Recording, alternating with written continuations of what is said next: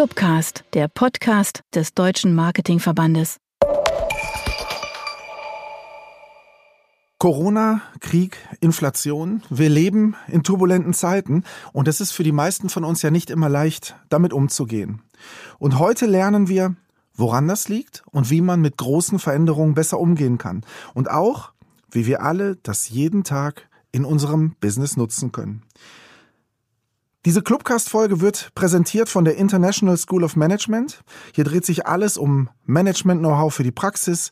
Mit dem ISM-Fernstudium, den berufsbegleitenden Studiengängen und den Hochschulzertifikaten hat die ISM ein breites Angebot für alle, die bereits im Job sind und mehr wissen wollen, zum Beispiel zu Marketing und Vertrieb. Mehr Infos unter www.ism.de.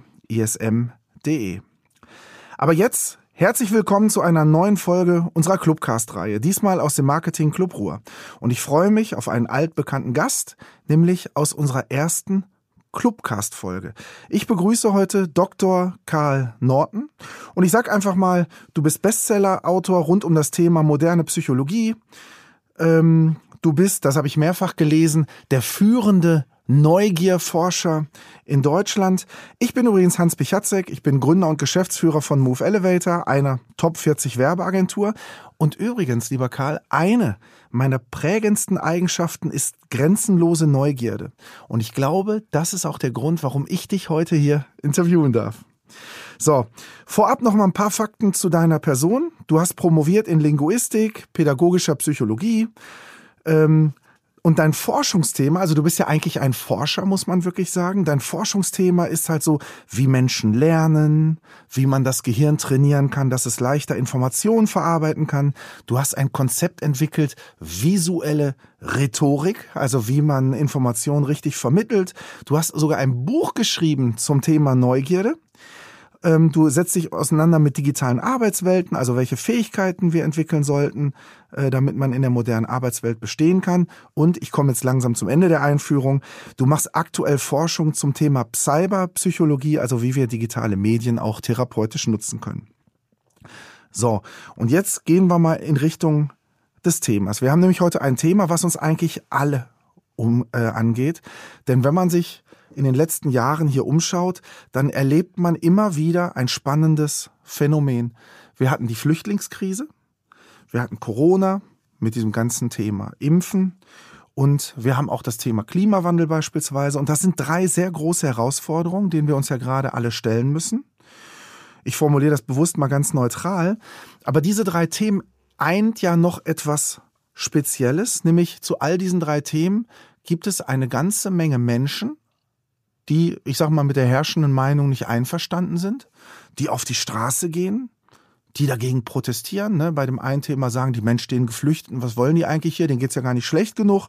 Andere sagen, den Klimawandel, den gibt's überhaupt nicht. Und ähm, was mich auch sehr bewegt, ist das Thema Corona. Da sagen ja auch Leute, Corona gibt's gar nicht und diese Impfung ist eigentlich nur der Versuch, uns alle irgendwie zu kontrollieren. So, und das ist ja Kurios, dass wir auf der einen Seite weite Teile der Bevölkerung haben, die diese Herausforderung annehmen, und auf der anderen Seite gibt es Menschen, denen das irgendwie nicht gelingt, die sich verweigern, die eigene Vorstellungswelten und Identitäten entwickeln und bei denen alternative Realitäten entstehen, in der diese Menschen gemeinsam leben. So, und mich bewegt das sehr, lieber Karl. Ich denke dann, was ist da eigentlich los?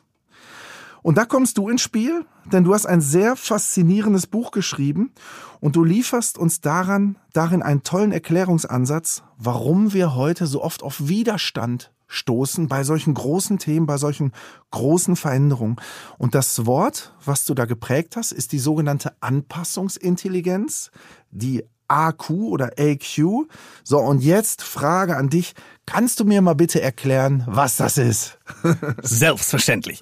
Ähm, zuerst einmal vielen Dank für diese schöne Einleitung.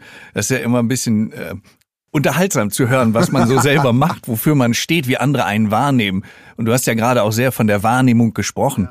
Und gerade in dem in dem letzten Teil, den du angesprochen hast mit der, mit dieser Tatsache rund ums Impfen, da hast du etwas genannt, das finde ich sehr spannend, nämlich alternative Realitäten.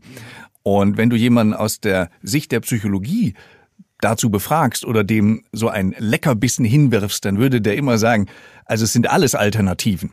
Es gibt nämlich keine objektive äh, Realität, sondern es gibt die, die unser Kopf auf Basis unserer Erfahrung, unserer bisherigen Sozialisation für sich als besonders äh, kohärent ansieht. Das heißt also, wir machen uns alle unsere kleine Welt. Und das Spannende, wenn man sich jetzt jenseits vom AQ, auf den wir gleich kommen, anschaut, wie kommt es eigentlich, dass Menschen so stark abweichende Meinungen zum Beispiel zu diesem Thema Gesundheit und Corona haben. Wenn man sich das anschaut, dann gibt es so ähm, ohne das despektierlich zu meinen, gibt es so ein bisschen Küchenpsychologie, wo man so sagt, ja, äh, die, äh, die glauben halt nicht an sowas und äh, die wollen was Besonderes sein. Und es gibt Forschung. Und Forschung haben zum Beispiel Kollegen aus England dazu gemacht. Und die konnten etwas herausfinden, mit dem gar keiner gerechnet hat so richtig, in diesem Zusammenhang von ähm, Corona-Leugnern und, und Impfgegnern. Und das war der Zusammenhang zwischen dem Verlust des Vertrauens in die Welt in ganz jungen Jahren und den späteren Zweifeln an solchen Narrativen, wie wir sie erlebt haben. Das hat man natürlich nicht so auf der Pfanne und dafür ist Forschung wichtig und deswegen würde ich auch immer sagen, Forschung geht vor und dann muss man aber auch dafür sorgen, dass Leute Interesse haben, die kennenzulernen. Und so ist das auch mit dieser adaptiven Intelligenz gewesen. Denn du hast es angesprochen, ich komme so in den letzten zehn Jahren eigentlich aus der Neugier. Uns hat immer schon beschäftigt, auch an der Uni in Köln, wie lernen wir, wie machen wir Menschen Lust auf Neues. Das führte uns dazu, dass wir es geschafft haben, ein Museum zu gestalten. Also wir haben ein komplettes archäologisches Museum auf unseren Prinzipien aufbauend gestaltet. Das gibt's auch jetzt noch. Das ist auch sehr attraktiv geworden für die Besucher. Das freut uns natürlich, solche Forschung ins Leben zu übertragen.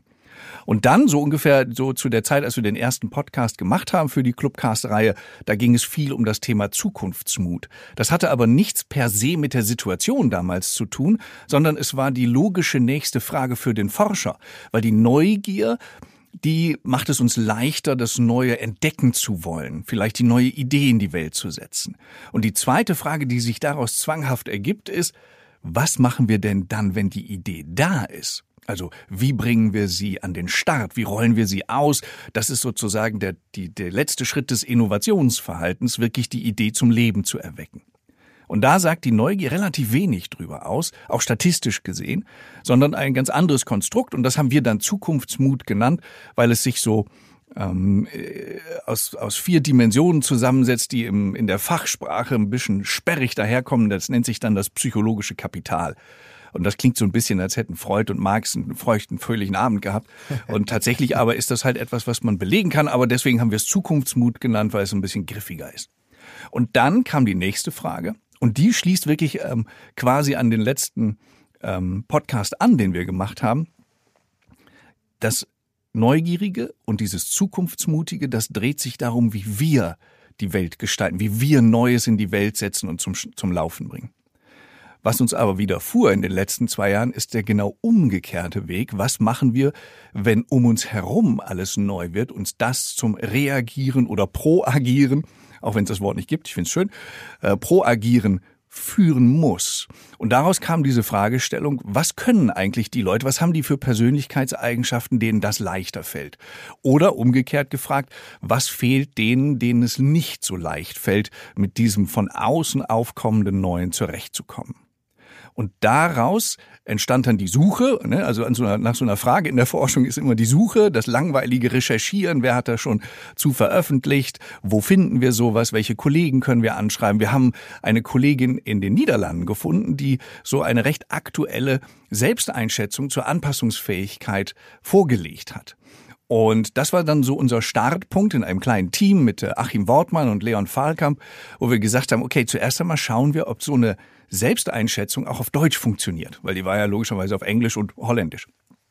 Und jetzt haben wir gerade das wissenschaftliche Paper dazu eingereicht. Das heißt also, wir konnten es belegen. Diese Skala, wenn man die beantwortet, die hat nur zehn kurze Aussagen, wo man sich selber einschätzt. Die sagt wirklich sehr viel über die menschliche Anpassungsfähigkeit aus, die ein Individuum hat. Und wir konnten auch zeigen, das hängt statistisch mit anderen Dingen zusammen. Zum Beispiel der Offenheit für Veränderungen generell, die ein Mensch an den Tag legt. Aber auch, wie leicht es ihm fällt, mit neuen Technologien umzugehen.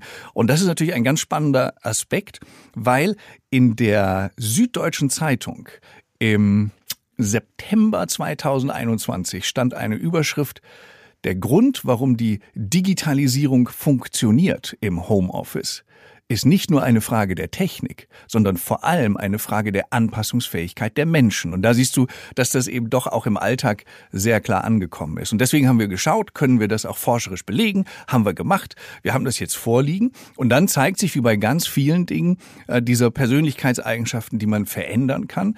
Es gibt einen dicken Knubbel, der hat so ein bisschen davon. Es gibt einige, die haben ganz viel davon. Und manche haben eher wenig starke Ausprägungen.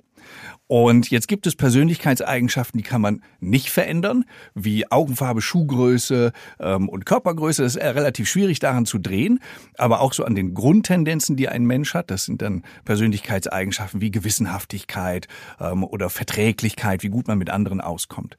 Aber es gibt eben auch einen ganzen Batzen, wie der Hamburger sagt, einen ganzen Batzen an Persönlichkeitseigenschaften, an denen kann man sehr gut drehen, die kann man sehr schön verändern und die sind im Moment auch sehr, sehr wichtig. Und dazu gehört diese Anpassungs Anpassungsfähigkeit. Ja, dann erzähl uns doch mal, woraus besteht denn die Anpassungsfähigkeit? Also wir kennen ja wir kannten zuerst IQ, dann also die die Intelligenz, den Intelligenzquotienten, dann kam der EQ, der emotionale Intelligenzquotient und jetzt kommt halt AQ, der Anpassung, die Anpassungsintelligenz. Erzähl uns doch mal bitte, wie können wir das ein bisschen besser greifen und was steckt dahinter? Ja, äh, das ist ganz wichtig, was du sagst, weil ich spreche ja im Moment von Anpassungsfähigkeit, du sprichst von AQ und das passt auch gut zusammen, weil auch hier haben wir so ein bisschen äh, Wortkosmetik betrieben mhm. Äh, und das hat einen ernsthaften Hintergrund und auch einen leichten. Genau wie bei diesem psychologischen Kapital haben wir uns gefragt, wie können wir einen Begriff schaffen, der Menschen auch Lust macht, sich damit auseinanderzusetzen. Und Anpassungsfähigkeit hat so ein bisschen so ein Imageproblem. Mhm. Ähm, so dass wir Fähnchen denken, ja, im Wind, ne? Ja, und dann am besten noch mit weichem Rückgrat und so. Und das ist dann,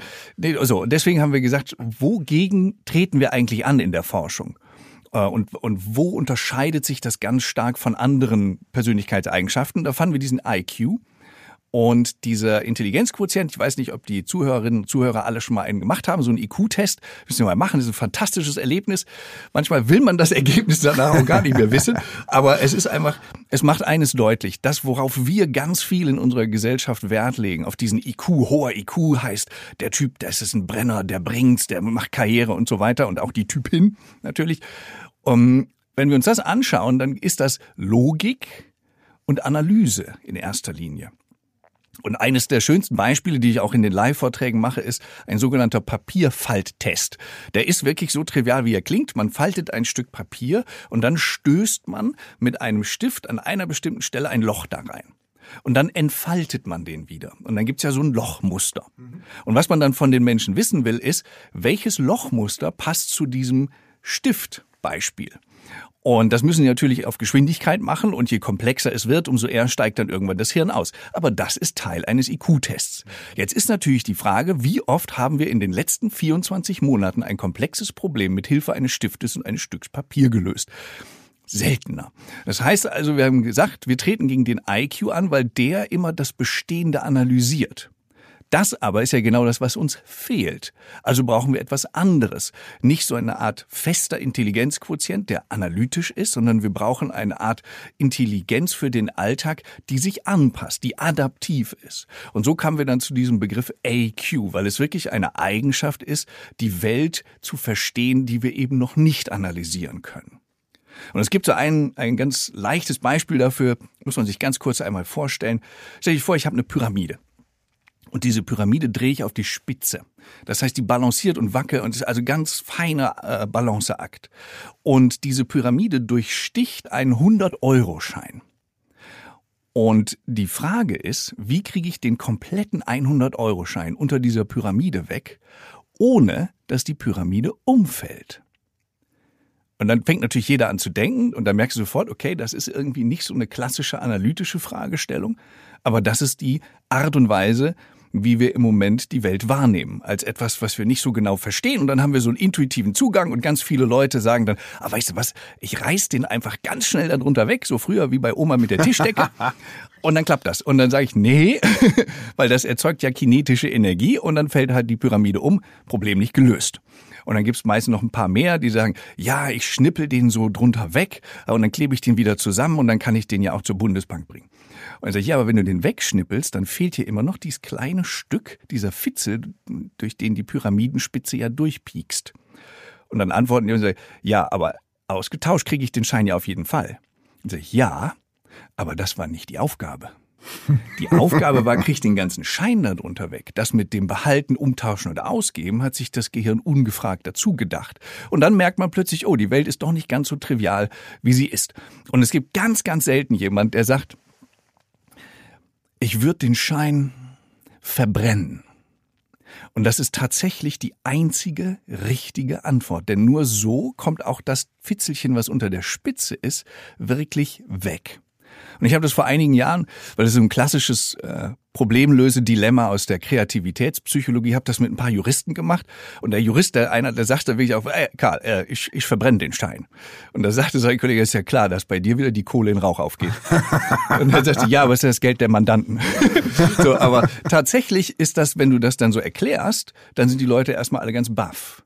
Und was es aber deutlich macht, sind zwei Dinge. Das erste ist dieses ungefragte Weiterdenken dass wir sozusagen immer auf unseren Erfahrungen basierend die nächste Lösung für uns zu unseren Gunsten äh, uns ausdenken. Ne? Kann ich behalten, gebe ich dann aus. Und das Zweite ist, dass das weit entfernt voneinander liegende wirklich selten zusammenkommt. Also nicht nur im Alltag, sondern auch im Kopf. Das sind wirklich ganz andere Bereiche im Kopf, die diese, die dieses anpassende und die Welt verstehende Denken von uns erfordert. Ja. Und dann versteht man auch, warum das nicht ganz so stark ausgeprägt ist bei vielen weil es einfach so selten von uns gefordert wurde. Ja, verstehe ich. Du, bevor wir an der Stelle weitergehen, hätte ich noch mal einmal die Frage zurück. Du hast vorhin erklärt, ihr habt herausgefunden, dass wenn Menschen äh, halt nicht so eine hohe Anpassungsintelligenz oder Anpassungsfähigkeit, wie auch immer haben, dann hat das was damit zu tun, dass in jungen Jahren Vertrauen in die Welt verloren ist, äh, verloren gegangen ist. Wenn ich ganz ehrlich bin, das hat mich direkt ein bisschen traurig auch gemacht. Und dann habe ich so in einem ersten Anfall hatte ich direkt Mitleid mit diesen ganzen Querdenkern und so weiter. Ich dachte, Mensch, eigentlich ist das ja wirklich traurig, wenn so weite Teile äh, der Menschen da das Vertrauen äh, in die Welt verloren haben oder zumindest äh, als Kindheitserfahrung oder was auch immer, als prägende Erfahrung sowas hatten. So, das, deshalb nochmal die Frage direkt am Anfang. Ähm, was bedeutet das denn jetzt äh, wirklich mal bezogen auf das Thema Corona, Querdenker und so weiter. Ähm, wie kann man denen denn dann eigentlich helfen? Ne, weil das ist ja, das ist ja ein Problem, was eigentlich über Corona hinausgeht. Ja, das stimmt. Also da muss man vielleicht drei Dinge ganz kurz zu klären. Das eine ist, dieses, dieser Vertrauensverlust in jungen Jahren ist nicht der einzige Grund. Also Mensch ist immer ein bisschen komplexer. Es ist, also wir haben keine Monokausalitis auf mhm. der Welt. Ähm, aber es ist halt einer, den man wirklich gut nachweisen kann und den keiner so richtig auf dem Schirm hatte. Das zweite ist, wir haben mit der, mit dieser Anpassungsfähigkeit ja verschiedene Facetten. Du hast ja eben schon gefragt, woraus besteht die? Ja. Und dann kam Karl und hat äh, erfolgreich abgelenkt von der Frage. Und jetzt beantworte ich die auch gerne. Die besteht eigentlich aus, aus unserer Sicht aus drei Dimensionen. Das eine ist das Denken. Also wie kann ich mein Denken an eine Situation anpassen? Wie kann ich mit meinen Gedanken auch eine Situation verändern? Dann das Zweite ist alles, was rund um das Empfinden, das Fühlen ist. Also was macht zum Beispiel so eine Anspannung, so eine Unsicherheits- oder Ungewissheitssituation mit mir und wie kann ich meine Gefühle erfolgreich managen, sagen wir mal so. Und das Dritte ist so ein bisschen die Quintessenz, die dritte Facette ist das Verhalten. Und zu allen dreien gibt es natürlich nicht nur die, die Fragen, also die Items, die das, die das sichtbar machen, wie stark bin ich da ausgeprägt oder wenig stark, sondern es gibt auch Unterstützung dafür. Und was wir natürlich jetzt so erleben in der Disco oder erlebt haben in der Diskussion, ist, dass ganz viel auf dem Informationsweg versucht wurde, diese Menschen zu erreichen. Äh, durch Kampagnen, durch Incentives, ne, ihr äh, drei Impfungen, die vierte ist frei oder Bratwurst. So genau. und und da merkt man so, dass das geht ja eigentlich an deren Bedürfnis so ein bisschen vorbei. Also zumindest mhm. an diesem Teilbedürfnis. Und wenn man so hinschaut und sagt, die brauchen eigentlich, wenn man sagen will, die brauchen Vertrauen in die Welt, dann würde man ganz anders daran gehen und ganz andere Signale aussenden. Äh, und eines, das nennen wir so in der Fachsprache das äh, Coping. Coping heißt, ist so die Grundfrage, die man sich stellt, ähm, haut das hin oder haut's mich gerade um? Und diese Frage stellen wir uns ganz oft. Das ist so der Moment, wo wir so eine, so eine Art äh, Rechnung aufstellen, so was habe ich zu bieten und was will diese Situation von mir? Zum Beispiel gibt's Leute, die auf die Bühne gehen und die kriegen das nicht hin. Die haben nicht genug Selbstwirksamkeit oder die haben nicht genug ähm, Stimmressourcen. Die sagen so, ja, ich habe so eine Piepsstimme, ich möchte das nicht. Und das heißt also, hier geht die Rechnung zu Ungunsten des Coping aus. Man sagt so, nee, das ist mir zu viel, das ist mir zu stressig, ich lasse das. Und diese Überlegung, was brauche ich denn, damit ich dieser Situation Herr werde, das ist das, was wir natürlich stärken können. Also den Menschen das geben, was sie brauchen, damit sie sich stärker fühlen, damit sie Widerstandskraft entwickeln, damit sie Zuversicht entwickeln. Karl, ich möchte jetzt keine politische Diskussion rausmachen. Wir gehen auch gleich weiter mhm. im Thema, aber trotzdem äh, führt mich das zu dem Gedanken, wir hatten ja bei dem ersten Mal, als das so auftauchte mit diesem breiten Widerstand, hatten wir ja eine Frau an der Spitze dieses Landes und die hat ja eigentlich genau das gemacht. Die hat ja gesagt, Leute, wir schaffen das. Ne? Die hat ja eigentlich genau das genährt, dieses Vertrauen und hat gesagt, macht euch keine Sorgen, wir sind ein tolles Land, wir haben viele Ressourcen, die Welt wird nicht untergehen. Und ähm, das hat ja diese Menschen noch provoziert, dass jemand eigentlich ihnen Mut zusprechen wollte. Also so ganz so einfach ist es dann nicht. Ähm, sagen wir mal so, es gibt verschiedene Arten, wie man Menschen abholen kann, wie man das auf Neudeutsch sagt, oder wie wir sagen würden, die Bedürfnisse erfüllen.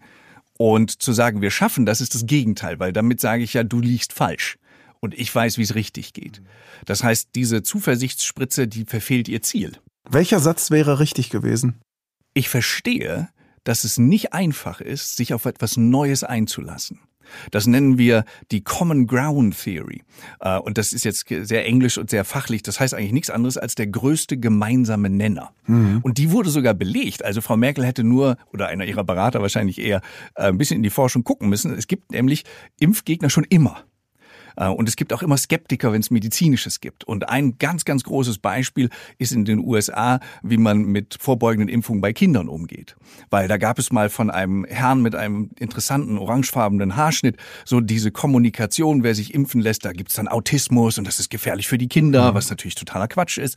Und dann haben die äh, Forscher am Anfang genau das sozusagen gemerkelt, haben gesagt, guck mal, hier sind ganz viele Beweise, dass das nicht so ist und wir haben recht und das ist Forschung und jetzt könnte doch kommen und keiner kam. Und dann haben sie das gemacht, was ich gerade beschrieben habe. Und sie haben überlegt, was ist eigentlich der größte gemeinsame Nenner, den wir mit diesen Eltern, die ja da die Impfskeptiker für ihre Kinder waren, haben. Und das ist ja eigentlich, diesen jungen Menschen zu erlauben, gesund groß zu werden. Und dann haben die, wie man in der Forschung das so macht, Gruppe A und Gruppe B gemacht. Und Gruppe A kriegte so diese medizinischen Fakten um die Ohren gehauen und die blieben logischerweise bei ihrer Meinung, weil die eben äh, etwas gemacht haben, was wir Mismatching nennen. Also ich mache genau das, was du nicht brauchst und davon ganz viel. Mhm. Und Gruppe B, das war dann so die Experimentalgruppe, da haben sie so das Gespräch begonnen und gesagt, wir verstehen total, dass sie ähm, vorsichtig sind, weil es ist das Leben ihres Kindes. Und das liegt uns ja auch am Herzen. Also haben wir ein gemeinsames Ziel, nämlich das Wohlbefinden ihres Nachwuchses. Und ein Mittel, um diesen, dieses Wohlbefinden sicherzustellen, ist XYZ.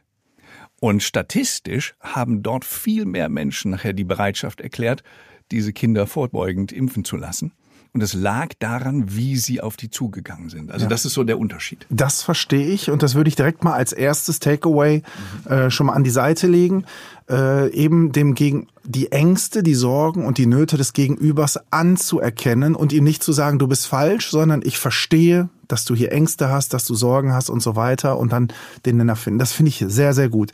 So, jetzt hast du ja schon gesagt, ihr seid angetreten, diese Anpassungsfähigkeit zu vermessen. Und bei dem IQ weiß man ja selber, irgendwie ab 115 ist man auf der guten Seite der Macht. Ähm, so, ihr habt da sicherlich auch irgendwelche Zahlen. Aber ich denke, für alle Zuhörer da draußen ist es auch spannend zu erfahren, okay, wie kann ich das denn messen? Und ich weiß nicht so genau, wenn, wenn es das spätere Messergebnis verfälschen würde, wenn du jetzt die Fragen verrätst, dann muss sie sie natürlich nicht verraten. Aber es wäre natürlich spannend, vielleicht einfach mal so ein, zwei Beispiele zu geben. Was sind so Sachen, die da abgefragt werden? Und jetzt die spannende Frage, kann jeder von uns sich zu Hause an den Rechner setzen und diesen Selbsttest einfach mal so machen und mal zu schauen, wo er steht? Ja, absolut. Also das sind ja, äh, du bist ja ein sehr geschickter Fragesteller. Das sind immer drei Stück in eins.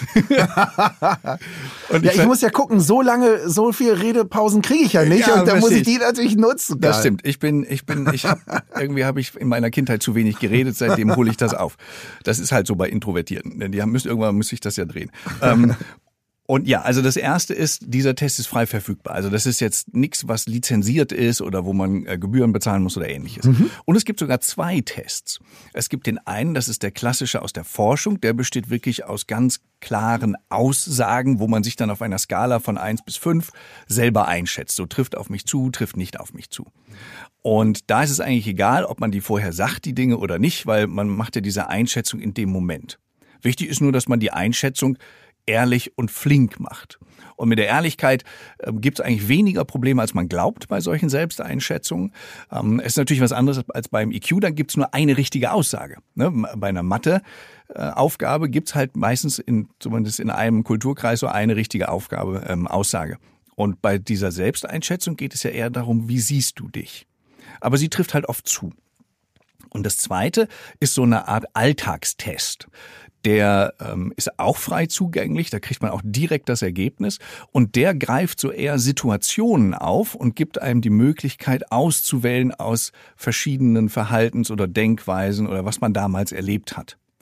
Zum Beispiel, ähm, woran würde man festmachen, ähm, dass man besonders gute Ergebnisse in der Schule, in der Ausbildung, je nachdem wie alt man ist, ähm, oder in der letzten Weiterbildung hatte?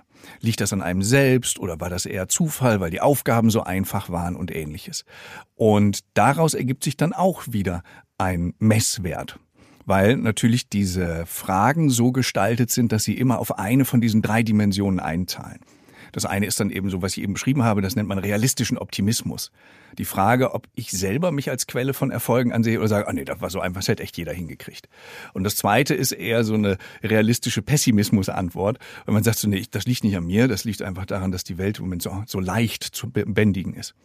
Äh, und da gibt es solche Muster, die wir dann sichtbar machen. Dann gibt es einen Algorithmus und der spuckt dann das Ergebnis aus. Und auch da verfälscht es ja nichts, weil wir wollen ja nicht was Geheimes rausfinden, sondern wir wollen ja nur, dass du wirklich so antwortest, wie du auch warst oder bist. Insofern kannst du dich höchstens selber belügen, aber dann musst du so einen Test auch nicht machen. Weil es soll ja eigentlich nichts anderes als sichtbar machen, wo stehe ich. Ja. Und magst du mal ganz, gibt's eine Webadresse, die du hier nennen kannst? Oder sollen wir es googeln oder schreiben wir es in die Show Notes rein? Ähm, es gibt tatsächlich eine. Ähm, wir haben den Test auf meiner Seite im Moment. Die ist auch, kann man sich ganz einfach merken, indem man nicht meinen Namen benutzt, sondern einfach zuversicht.de. Oh, und da cool. gibt es dann eine Rubrik, da sind die Tests und da kann man den machen. Der ist auch ähm, anonymisiert. Das heißt, die einzigen Daten, die wir behalten, sind wirklich die Antworten. Da gibt's keinen, muss man keinen Namen einfügen und nichts, weil es geht ja wirklich darum, dass Menschen das einmal in Berührung kommen mit dem, wie stark ist das ausgeprägt. Okay. Und das ist so der dritte Teil.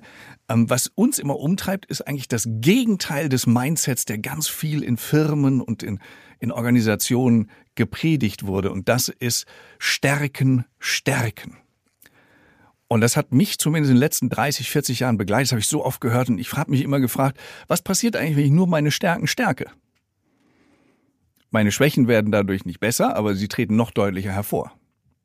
Wenn ich jetzt meine Schwächen ausgleiche, dann bin ich im Angesicht der Stärken-Stärken-Fraktion ein mittelmäßiger Mensch. Aber ich bin aus meiner Sicht ein kompletterer Mensch. Und ich glaube, das ist etwas, was sich zumindest in den letzten zwei Jahren im, im, Denken bei vielen Menschen geändert hat. Nicht mehr das schneller, höher, weiter, besser, besser, besser, sondern vollkommener zu sein. Mehr im Reinen mit sich selbst zu sein. Mhm. Ähm, Finde ich gut. Und an der Stelle ähm, haben wir ja auch für die Zuhörer noch eine richtig gute Nachricht mitgebracht. Denn beim IQ oder IQ ist es ja so, sagt man, den kann man nicht verändern. Im Prinzip sagt man, äh, ob ich als Sechsjähriger, als 15-Jähriger oder 25-Jähriger den Test mache. In der Theorie kommt immer das gleiche Ergebnis raus. Du sagst ja in deinem Buch, die Anpassungsintelligenz, AQ, Anpassungsfähigkeit, wie auch immer, ist wie ein Muskel. Man kann ihn trainieren. Und das ist ja erstmal toll. Ne? Für alle, die wirklich Stärken stärken wollen oder ein besserer Mensch werden wollen, ist ja toll, die Perspektive zu sagen, ich kann diesen Muskel trainieren. Ähm, erzähl uns doch mal, wie geht das denn? Mhm. Ja, also zuerst ein, äh, ein Missverständnis weg. Ähm, den IQ kann man auch stärken. Das ist zwar nicht ganz so bekannt und auch noch nicht ganz so alt. Das ist so seit 2006 äh, immer deutlicher in der Forschung sichtbar geworden, dass man generell diese Fähigkeit, Dinge zu analysieren, die Welt äh, ähm, abstrakt zu verstehen, dass man das auch verbessern kann. Ähm, und womit es allerdings nicht geht, ist mit Sudokus. Ähm, weil man glaubt ja oft, das trainiert irgendwie die Hirnfähigkeit. Es gab einen Kollegen in der, an der Cambridge University, der hat wirklich mit Menschen sechs Wochen lang Gehirn gejoggt mit Sudokus und die konnten danach wirklich auch besser äh, Sudokus lösen. Aber die konnten halt nicht besser Mathe-komplexe Aufgaben machen. Und das heißt also, das hilft nicht, aber es gibt wirklich, das kann man sehr, sehr leicht googeln, ähm, fähig, ähm, äh, Trainings, auch welche, die Spaß machen, womit man dieses abstrakte Denken verbessern kann. Zweite Frage ist ja, wie kann man jetzt das verändern, diese eigene Anpassungsfähigkeit, am besten noch nach oben.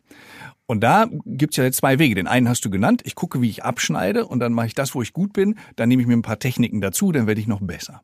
Und die zweite, für die ich so ein bisschen mehr stehe, ist die Überlegung, okay, ich sehe, da bin ich gut, da habe ich noch ein bisschen Luft nach oben und da gucke ich mal nach. Und das ist das sozusagen der zweite Schritt. Nachdem man es sichtbar und messbar machen kann, muss man natürlich etwas anbieten, damit man diese Veränderbarkeit auch in die richtige Richtung lenken kann. Und das haben wir gemacht. Wir haben so äh, bei Kollegen und uns in den Bibliotheken geschaut und so neun Tools zusammengestellt, die jeweils drei pro Facette, also denken, fühlen, handeln, den Menschen erlauben, das ein bisschen zu stärken oder zu professionalisieren. Weil es geht natürlich auch darum, dass man das im Team machen kann, nicht nur für sich alleine. Und das sind zum Teil sehr ungewöhnliche Dinge. Eines davon äh, nennen wir den Motivationsfokus. Der Motivationsfokus ist ganz einfach erklärt.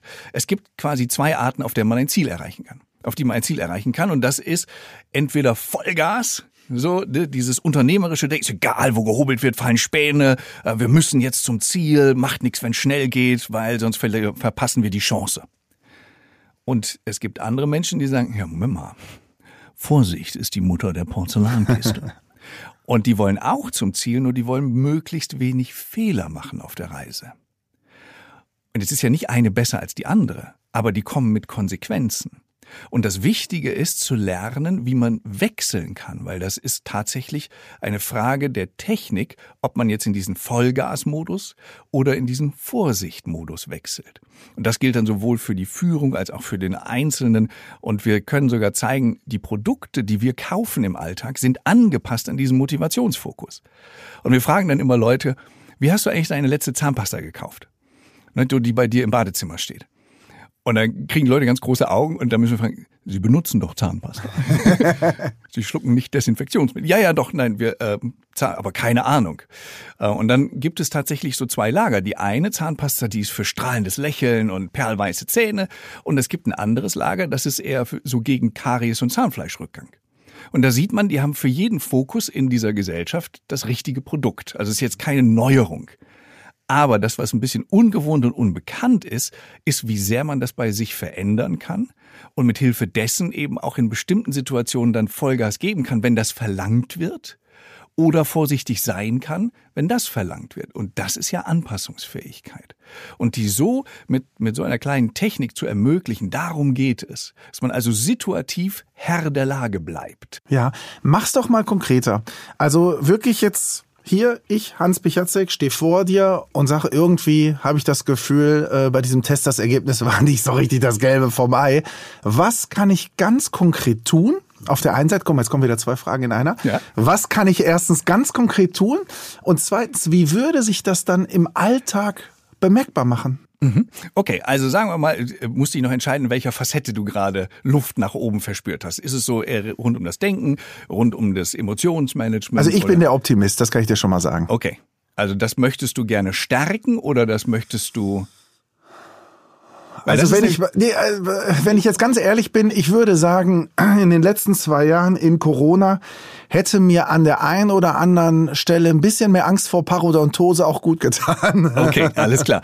Ähm, es gibt tatsächlich eine, eine Möglichkeit, diesen äh, Optimismus, der ja wirklich in den zwei Jahren äh, gelitten hat, ein bisschen wieder in die Spur zu bekommen. Nee, ich hatte eher zu viel, also ich hatte teilweise zu viel, Optimismus. Ah, okay. Es wäre vielleicht ein bisschen mehr Vorsicht, ein bisschen mehr kritisches Hinterfragen. Ja. Ähm, am ah, Anfang okay. der Pandemie auch nicht schlecht gewesen. Okay, da gibt es etwas, ähm, was ich dir dann anbieten würde, was ich dann sozusagen dir jetzt beibringe. Das nennen wir die psychologische Distanz.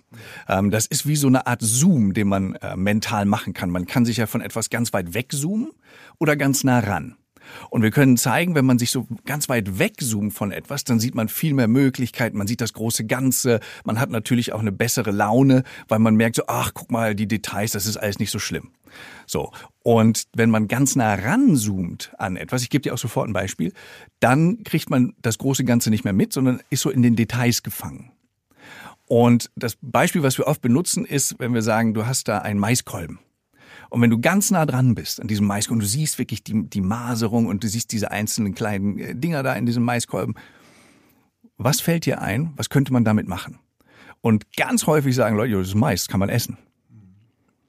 Und wenn wir dann eine andere Gruppe fragen, wo wir gesagt haben, stell dir mal vor, du bist in einem Flugzeug oder einem Helikopter und du fliegst über diese riesen Maisfelder, die es in, in den USA gibt. Und du siehst Hektars und Hektars von Maisfeldern von oben, fast so von einem Kilometer entfernt, so riesengroß. Was kann man mit Mais machen? Und dann sagen die, oh, man kann aus Treibstoff machen, man kann bestimmt irgendwas damit machen, dass man nachhaltige Produkte und so weiter und so fort. Und du merkst sofort, gleiches Ding, nämlich Mais, psychologische Distanz, ganz anders, ganz andere Antwort. So. Und jetzt kann man das einsetzen, um diesen Optimismus runterzuschrauben. Weil der ist immer, wenn man so von grob guckt, dann gab es vor zwei Jahren auch Leute, die gesagt haben, ach, das geht vorbei. Das kriegen wir alles hin, ist überhaupt kein Problem. Ähm, und wir feiern einfach weiter, heimlich. Kriegt ja, auch jetzt habe ich es doch gekriegt. Mist, oh, Herz-Lungen-Maschine, ah, ganz doof. Ähm, das ist also sozusagen dann jetzt mal sehr zugespitzt gesagt eine Folge von weitem Zoom. Man sieht das große Ganze, man bleibt gelassen und heiter, weil man glaubt, die Welt wird sich schon irgendwie weiterdrehen. Und da kann man natürlich Menschen helfen, diesen Zoom ein bisschen näher zu stellen und diesen rein zu zoomen, Teleobjektiv. Genau, ja, genau. Lupe. Und, und das macht damit, was genau ist es eigentlich, das dich gerade beschäftigt an, in diesem Fall dann eben an der äh, Gesundheitssituation, um das mal neutral zu sagen, oder an der Fusion oder an der Neustrukturierung deiner Abteilung. Und damit holst du Leute ins Detail. Und dann geht der Optimismus auch ein bisschen runter weil du tatsächlich in dieser Detailstimmung eher auf Fehlersuche bist, dich viel kritischer mit Dingen auseinandersetzt. Und das ist der, die Art und Weise, wie du mit deiner gedachten Entfernung zu einem Thema Menschen entweder optimistischer oder äh, generell Pi mal Daumenmäßiger drauf sein lässt oder sehr detailliert, sehr skeptisch und in der Folge auch kritischer. Okay, also wenn ich den Gedanken habe, dass ich vielleicht ein wenig zu optimistisch bin, ist die ist die Theorie rein zu zoomen, die Probleme genauer zu analysieren, sich mehr mit Details zu beschäftigen und dann stolpert man eben auch auf die Unstimmigkeiten. Jetzt andersrum nehme ich mal an, wenn ich jetzt geantwortet hätte, ja, ich habe alles nur negativ gesehen und ich habe nicht die Chancen gesehen, dann würdest du mir wahrscheinlich raten, raus zu zoomen. Gehe ich da recht in der Annahme oder wäre dann die Empfehlung eine andere? Nee, das in, in, bei diesem Tool wäre genau das äh, die logische Konsequenz. Wenn man also Leute hat, die zu viel nehmen, ach ja, und dann, oh, und dann piekst das so, dann tut das so weh und dann, und dann sehen das alle meinen Schmerz verzerrt und deswegen möchte ich mich nie impfen lassen. Und wenn man dann sagt, und jetzt zoom mal raus und stell dir mal vor, zehn Jahre weiter wie möchtest du dann leben? Und die sagen, wie, möchte ich dann leben? Natürlich will ich ein schönes Leben haben. Ich will so, wie es jetzt ist, nur eben ohne diese ganzen Einschränkungen. Ich will gesund sein. Also das ist, in der Regel ist das eher eine Antwort, die man bekommt. Ähm, und dann merken die, ja, wenn ich mich jetzt nicht impfen lasse, also zumindest dann sinkt die Chance, dass das der Fall sein wird. hm. Okay, also das ist das Spiel. Also äh, Spiel im Sinne von ein spielerischer Zugang, um Menschen die Alternative im Denken zu erlauben. Äh, und das macht genau dieses Tool. Ähm, und ein anderes, was wir tatsächlich ganz oft zu Beginn der Pandemie gemacht haben, das nannten wir den Kreis der Kontrolle. Und das ist wirklich die Frage, worauf habe ich überhaupt Einfluss? Und dafür lassen wir wirklich Menschen einen Kreis malen.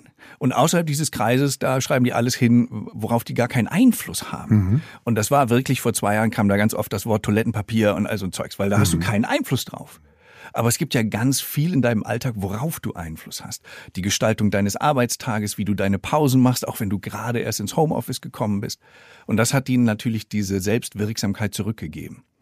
Und da sieht man, wie sehr es ein kleines Tool ähm, schaffen kann, dass man von dem Skeptischen hin zum Optimistischen oder vom Pessimismus hin zum Optimismus kommt. Ähm, und darum dreht sich das. Also so wie Mini-Interventionen zu haben, wie diese psychologische Distanz oder diesen Kreis der Kontrolle, damit Menschen schnell reagieren können in einer solchen Situation. Ja, finde ich richtig cool, verstehe ich. Ich halte nochmal fest, www.zuversicht.de da kann man den Selbsttest machen und kann dann auch mehr darüber erfahren, wie man selber tickt. Werde ich nachher auch mal machen direkt. Gebe ich dir auch gerne mal Feedback. So, jetzt ist aber die Frage, wir sind ja hier auch ein Business-Podcast. Ne? Es geht ja hier auch an Führungskräfte, Führungskräfte-Nachwuchs.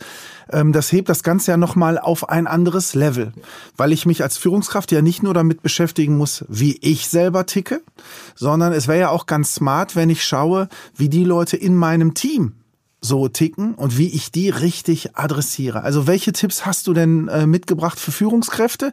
Jage ich mein Team auch auf diesen Test oder kann ich vielleicht schon aus der Perspektive so, ach guck mal, der ist vielleicht da oder da und welche Methoden habe ich dann? Ja, ganz wichtigen Fragen, ähm, auch wieder mehr auf einmal.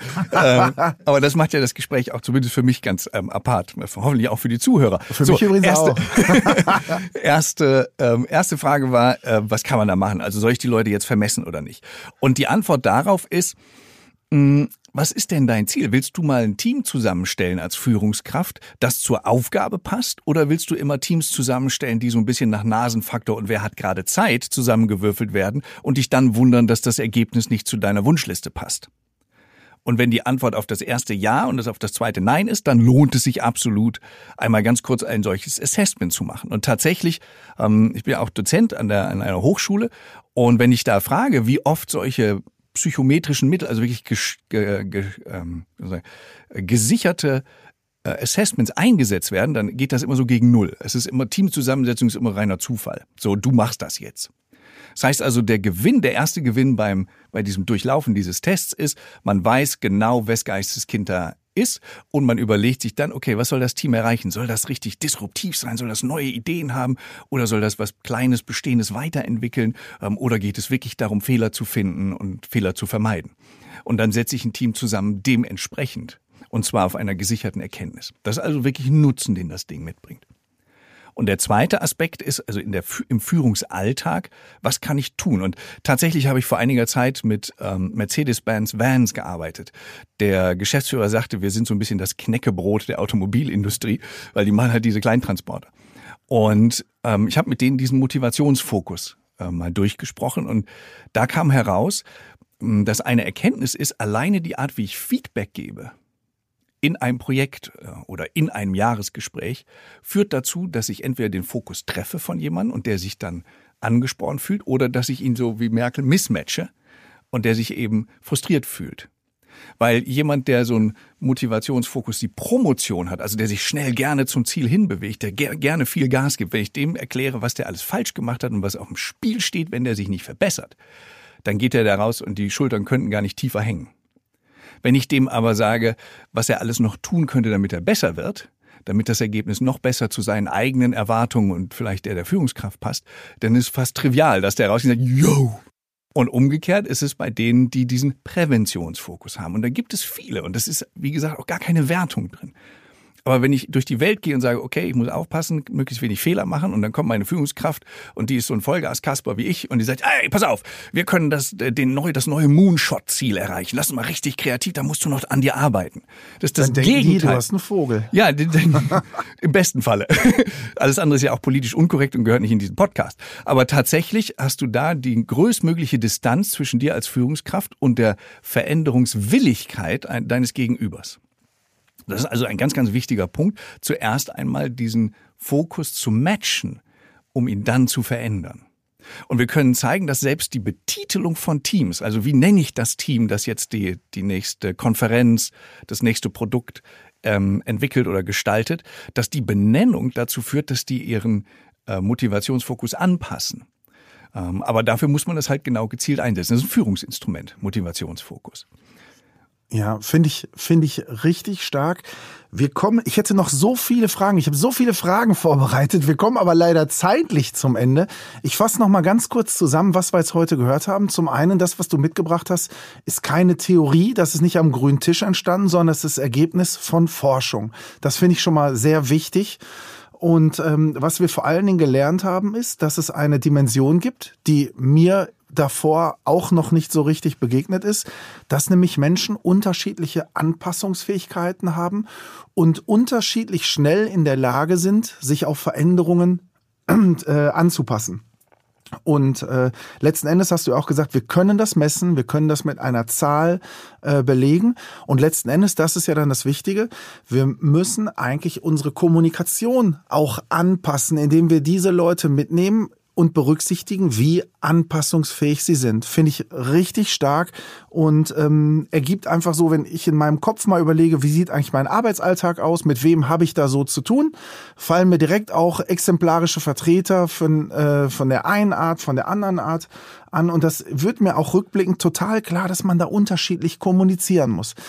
So, jetzt würde ich dich aber trotzdem noch mal bitten, und das wäre dann auch äh, meine Abschlussfrage, vielleicht noch mal einmal vorweg, du hast ja das Buch, ich hatte es eigentlich in der Hand, aber jetzt sag noch mal, wie ist genau der Titel? Äh, der vom, vom Von deinem Buch, Buch genau? Ähm, der heißt tatsächlich AQ, warum Anpassungsfähigkeit unsere zentrale Zukunft, äh, Zukunftskompetenz ist. So, und wer mehr erfahren möchte, ist natürlich erster Tipp, sich das Buch zu kaufen.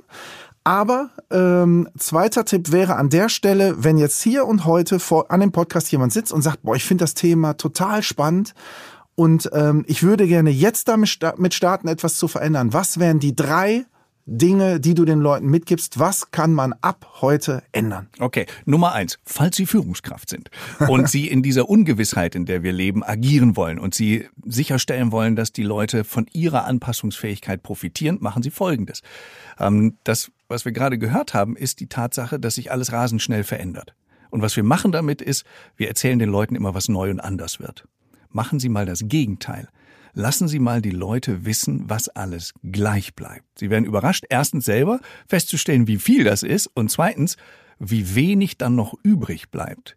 Und das ist nachweislich das beste Mittel, um Menschen in der Ungewissheit in das Neue zu begleiten, der Fokus aufs Vertraute.